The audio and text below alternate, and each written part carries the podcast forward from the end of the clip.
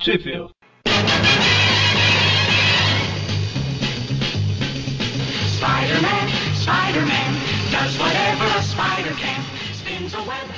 Bem-vindo ao Trip View, eu sou o Vic. E eu sou o Magari.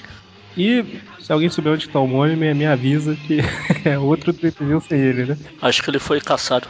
Nossa, tá demais, né, cara? Vai dar um mês, eu acho, sem o. Mônio agora é o nosso convidado especial. De vez em quando ele vai aparecer aqui nos programas. Quando ele voltar, ele, ele vai estar perdido a cronologia. É, pois é. E hoje a gente está aqui para falar sobre a primeira aparição do Fred, Mer quer dizer, do. primeira aparição de Craven, o caçador, né? É. E também tem outra coisa importante na revista aqui. Hum. No momento certo a gente fala. tá ok. Essa revista, ela é a edição 15 da Amazing Spider-Man e, né, como eu já falei, o nome da história é Craven, o caçador. Oh. E detalhe, cara, que eu achei bacana nessa, nessa revista é que a gente não fala isso em toda edição, mas sempre começa com prepare-se para a melhor aventura de todos os tempos, ou nossa, é, Stan Lee estava muito criativo nessa aventura. Aí nesse tem uma piadinha falando é, na, na abertura da revista. Essa é a mais espetacular aventura que nós já apresentamos, desde a última. Acho que eles caíram da real, né? Que todas eram, eram fantásticas, né? Ah, Falando em piadinha, no, nos créditos, ah, não sei se nessa sua versão aí tem, mas nos créditos aqui também tem piada. Escrito por Stan Lee, porque não podíamos pagar Mickey Spillane. E desenhada por Steve Ditko, porque pois Picasso estava viajando. e tem as letras também, né? Letras por o original do Art C-Mac, C-Mac, sei lá. E o na Spider-Man Collection, que não tá aqui na minha mão agora, mas é o nome da, da mulher lá. Porque o nome coube nesse espaço. É a Gisele Tavares, a, a, letrista. Então tá, né? A história começa com o Homem-Aranha do lado de fora, do lado de fora de uma janela, surpreendendo quatro criminosos, né? Que estão bolando um plano para o que, que eles estão querendo? Assaltar um banco? Eles estão planejando ainda o assalto a banco. Aí o Homem-Aranha surpreende eles, é, consegue capturar os três caras, três caras que estavam lá dentro, mas um escapa, né? E enquanto ele escapa, ele pensa que o Homem-Aranha não pode ver ele, que na verdade é o camaleão que tá escapando, né? Isso ele se transforma. Usa um gás para mudar a cor do, do uniforme do, uniforme do terno, um chapéu, bengala e se transforma em um velhinho lá. Parece o Jameson. Pois é. A bengala do, do Demolidor, né? É a bengala telescópica que ele tem lá. É. O Demolidor do, daquele filme do Hulk. o, Audacioso. pois é. E então a gente tem a volta do Camaleão, né? Ele tinha aparecido lá na Amazing Spider-Man número 1. É o primeiro vilão que o Aranha enfrenta. Pois é. E aí a história segue o, o Camaleão, né? Relembrando do primeiro embate dele contra o Homem-Aranha. E, e ele pensa agora que o Homem-Aranha deve estar mais perigoso que antes, né? Que naquela época ele era só um iniciante. E ele tem a ideia de contratar, ou melhor, de chamar o Craven, né? O maior caçador do mundo. Que é um cara que com certeza vai dar cabo do Homem-Aranha. Detalhe, só voltando aqui um pouco. Eu comecei a ler essa história na Spider-Man Collection, né? Aí o camaleão, quando ele escapa, ele usa a fumaça para transformar a cor da, do terno dele de branco para branco na mesa. Preto e branco. Pois é.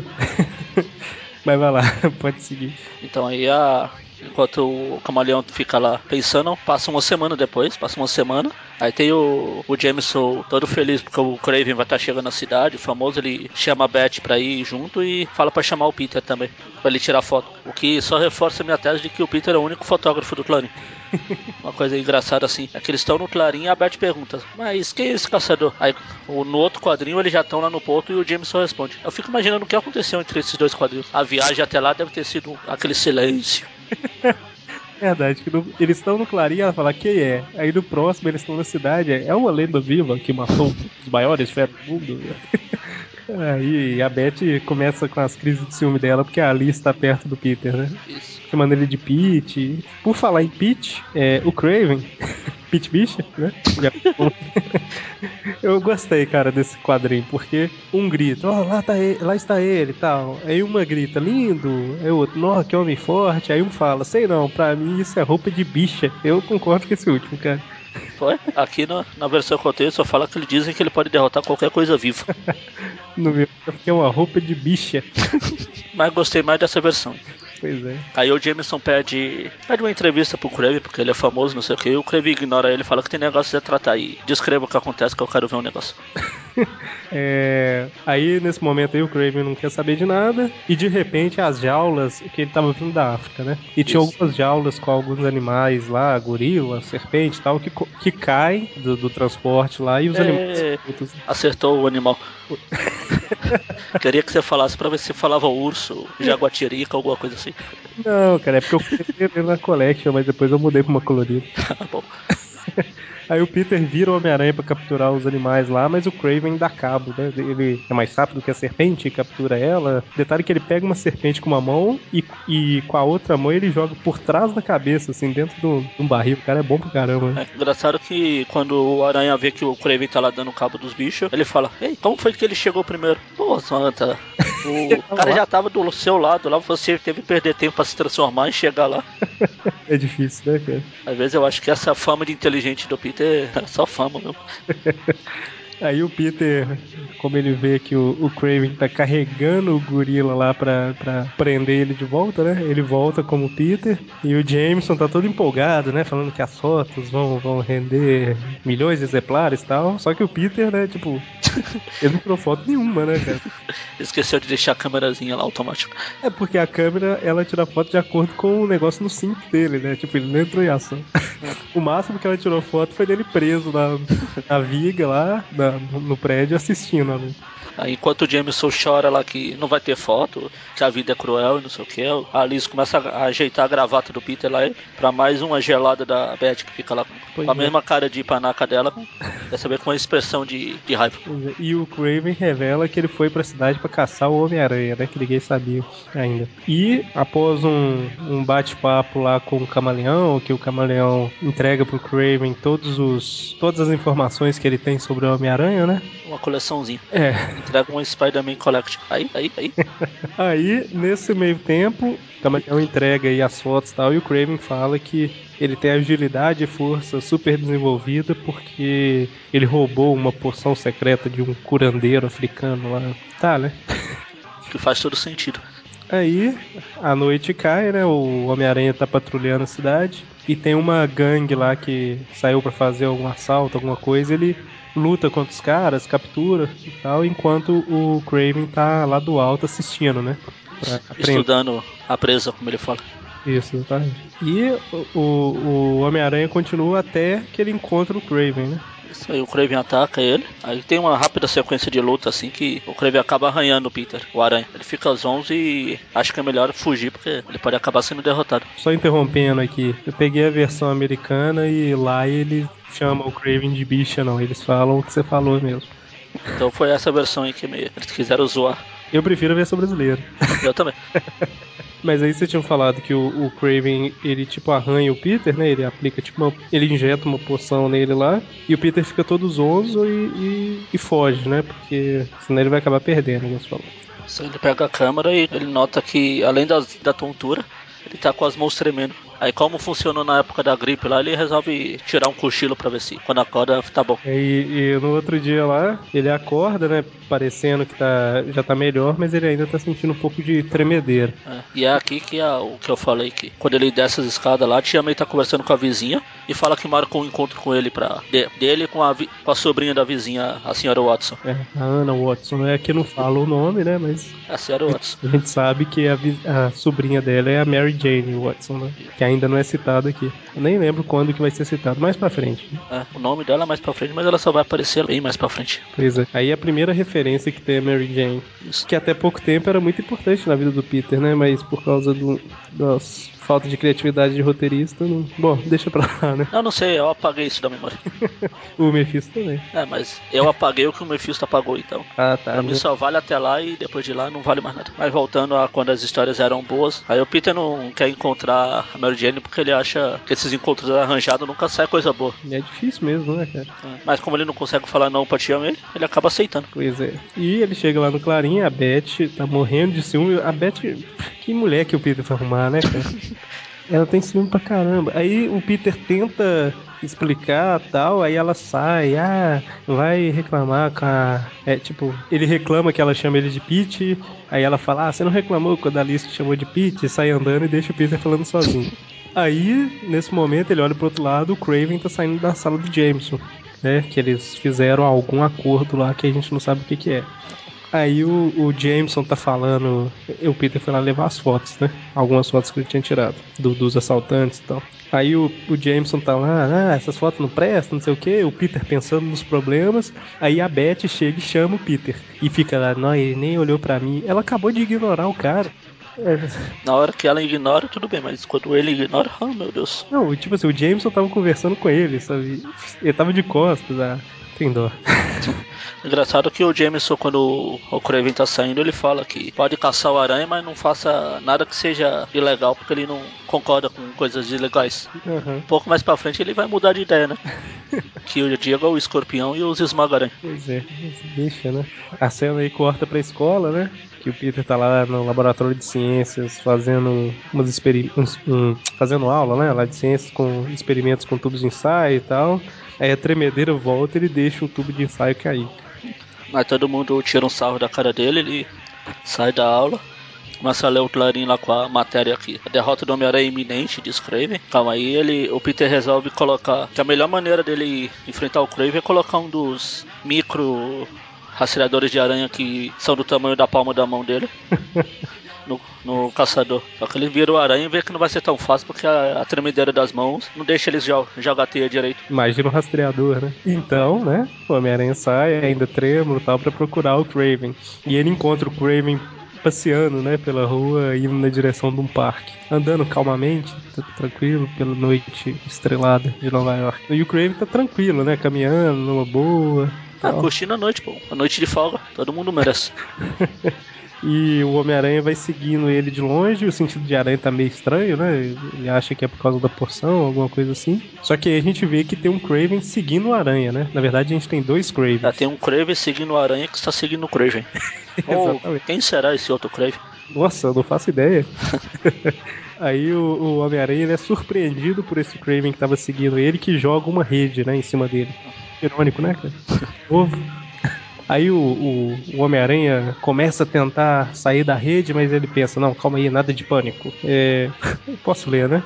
Vou ler o que o narrador falou aqui. O astuto cérebro do brilhante aluno de ciências, não tão brilhante assim, de quem Flash Th- Thompson tanto zomba, encontra uma saída com extrema rapidez. Aí o Peter, ele, ele pensa que essa rede é como uma corrente, né? Se ele encontrar o elo mais fraco dela, ele pode rompê-la. E aí ele coloca uma força em cima do lugar que ele rompeu e ele consegue escapar. Aí ele encolhe e sai rolando pra fora da rede. Aí embaixo tem uma observação de que ele fez isso tudo em aproximadamente 3 segundos. Muito bom, né, cara? Ai, ai. Engraçado que aí a, quando eles. A gente vê que um dos Craven tá, tá fazendo a trilha sonora da cena lá, batucando num tambor lá. Pois é, bati forte então. ele tá lá colocando aquela atenção, né? Começou. E o outro Craven, né? Que aparentemente é o verdadeiro, ele chega e prende uma algema no braço e na canela do Homem-Aranha. Algemas magnéticas que vão que tem por objetivo prender a mão dele na perna, né? Pra evitar ele escapar. Eu achei bacana, cara, essas algemas. Eu achei legal. A única coisa que eu não achei que estraga é que o Craven fala: Não há esperança pra você, Homem-Aranha. Minhas algemas à prova de fuga ficam ainda mais fortes a cada minuto. E a única chave é a que está pendurada no meu pescoço. Quer falar que a chave tá no pescoço, né? É, não basta levar a chave no pescoço, tem que falar. Mas eh, sobre a algema em si, é, tem a algema no braço e na perna e ela fica fazendo uma força é, como se fosse um imã, né? Pra juntar o braço na perna. E além disso, elas ainda têm algum tipo de guiso, alguma coisa que faz barulho pra Isso. Craven saber onde tá o, o aranha. Exatamente. E o, Ou seja, dá pra imaginar a força que o Homem-Aranha tem que fazer pra a perna e o braço não ficar junta, né? É. Tanto que tem uma parte aqui que ele se junta, só que ele tem que. Ele sai igual um saci, né? Por falar nisso, merece uma imagem no post, assim, ele andando igual o saci. Se você não esquecer, é claro. Não, última vez eu esqueci, é que eu tô aprendendo. Bom, é... então o Homem-Aranha tem a brilhante ideia, depois de o Craven tá perseguindo ele sem parar, de jogar uma teia nas algemas pra parar a sineta, né, que fica fazendo barulho. inteligente, né? Era- É, pra variar um pouco, né? E ele desativou, ele foi até um poste que tinha o gerador principal do parque lá tal, num poste. Mas tá, ele foi até o gerador principal do parque e desativou toda a iluminação pra deixar o, o Craven confuso, em teoria, né? E ele usar o sentido de aranha dele pra ter mais vantagem. É, porque o Crave tava se guiando apenas pelo barulho do- dos sininhos lá. É o barulho e, né, lógico, a, a visão dele lá, mas só É. isso. Se eliminar a visão e o barulho, o aranha tem vantagem. É. E o Homem-Aranha ele surpreende o Craven, mas na hora que ele arranca a máscara, ele vê que, olha só, Olha, é o cam- camaleão. apesar que o Homem-Aranha não teria como saber ainda. né? Só- Homem-Aranha não, mas a gente sim. Aí o Craven ele percebe que a sineta parou de tocar, né? Ou seja, o Homem-Aranha deve estar escondido em algum lugar e tal. Aí ele é surpreendido pelo pela aquele sinal aranha, né? Aquela lanterna discreta. Que eu morro de vontade de ter um. Usar no. Você tá andando na, rua à noite, né? E Mas vê é um ligar lá. E o, o Homem-Aranha surpreende o Craven, né? E joga a máscara do, do camaleão lá. E o Craven sai correndo. Aí a- as coisas se invertem. A presa vira caçador e tudo que o Kraven pode fazer é se esconder e esperar um momento pra atacar. É, e assim, o, o sentido de aranha nessa época era naquele, daquele jeito que a gente falou, né? Assim, se uma pessoa é perigosa, ele percebeu onde que ela tava. Igual eu, eu falei no- na semana passada que ele sentiu o ki, né, do inimigo. É, mas ali semana passada ele sentiu que, nossa, ele deve estar nessa cidade. Aquele lá foi exagerado, né, cara? É tipo aquele filme Next, do, do Nicolas Cage, O Vidente no Brasil, É. Quase quando. Ah, o filme é antigo, não é spoiler mais, né? Aí ele sente ah, muito longe, né, o que vai acontecer, vamos dizer assim. E o Homem-Aranha surpreende o Craven uma vez atrás do, da outra por causa disso que eu falei, né? Assim, ele sente o ki do Craven nos lugares onde ele tá. Aí o aranha atrai o Kraven pra um lugar que ele acaba preso numa teia gigante de aranha. Finalmente a teia é usada pra seu motivo original. Pois é. E Aí é- o aranha pega a chave e se solta das algemas e o Kraven fica lá preso. Até os policiais que vinham ver porque o parque estava às escuras não só prenderam o Kraven, mas também o camaleão que tava por lá. Isso, o camaleão ele era ilegal no país, né? E o Craven porque tava caçando gente, né?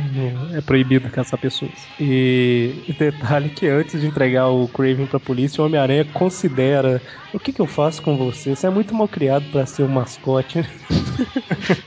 Aí por fim, já com tudo resolvido, no, no dia seguinte o Peter vai no Clarim com fotos exclusivas, né, do camaleão e tal. E o Jameson dá os seus incríveis bombons suíços de pro Peter. A Beth passa do período de TPM dela e pede desculpa pela crise de ciúmes. E fala que à noite ela vai estar livre e tal, mas o Peter pensa, não, mas hoje eu tenho encontros escuras e tal. Hoje eu não vou poder, Beth. Tipo, Peter é maluco, né, cara? Tipo, ele tem uma namorada. É, mas ele não consegue falar não pra tia May. Pois é. Aí ele dispensa a Beth que sai lá triste. Isso com a cara que ela faz. Cara de Nicolas Cage dela. E quando o Peter chega em casa, ele descobre que a, a sobrinha da, da Anna Watson passou mal, né? Não vai poder ir no. Aí ele liga pra Beth, só que aí a Beth não quer mais. Ele liga pra Liz, só que a Liz tinha saído com o Flash. Ele fica lá sozinho e abandonado. Aí a história termina com o, o camaleão e o Craven vestidos de camaleão e Craven. Sendo deportados. Isso, no navio lá. E o navio bem ao longe, sem o Homem-Aranha saber que é do Craven e do Camaleão, né? Ele olhando e pensando: ah, o porto é legal pra relaxar. Se eu tivesse. Eu, eu estaria ainda melhor se eu tivesse naquele navio e tal. e é isso, a história termina aí. A gente fez um Tweepcast, o primeiro Tweepcast sobre a última caçada de Craven, né? Que é esse personagem. É uma história muito boa, cara. Essa é a primeira caçada de Kraven. Aquele é a última. Pois- Essa é a alfa, aquela lá é a ômega, né? Vou colocar o link no post aí também do programa. E é isso. Pois é, isso aí saiu aqui. É, A original, ela é de agosto de 1964, eu acho. Isso, agosto de 64. Aí ela saiu aqui no Brasil no... em 1970, na Homem-Aranha 10 Debal. 1975 na Homem-Aranha 8 da Block, em 1996 na Spider-Man Collection 4, onde o camaleão muda de roupa de branco para branco. e na Biblioteca Histórica Marvel Homem-Aranha número 2 da Panini de 2008, certo? Certo? Que é essa que eu tenho em mãos aqui. Isso, e ninguém precisa ficar com medo que semana que vem tem outro Trip View. É, seis vezes mais longo que esse. É verdade, ele será seis vezes melhor que esse e o tema é sinistro, né?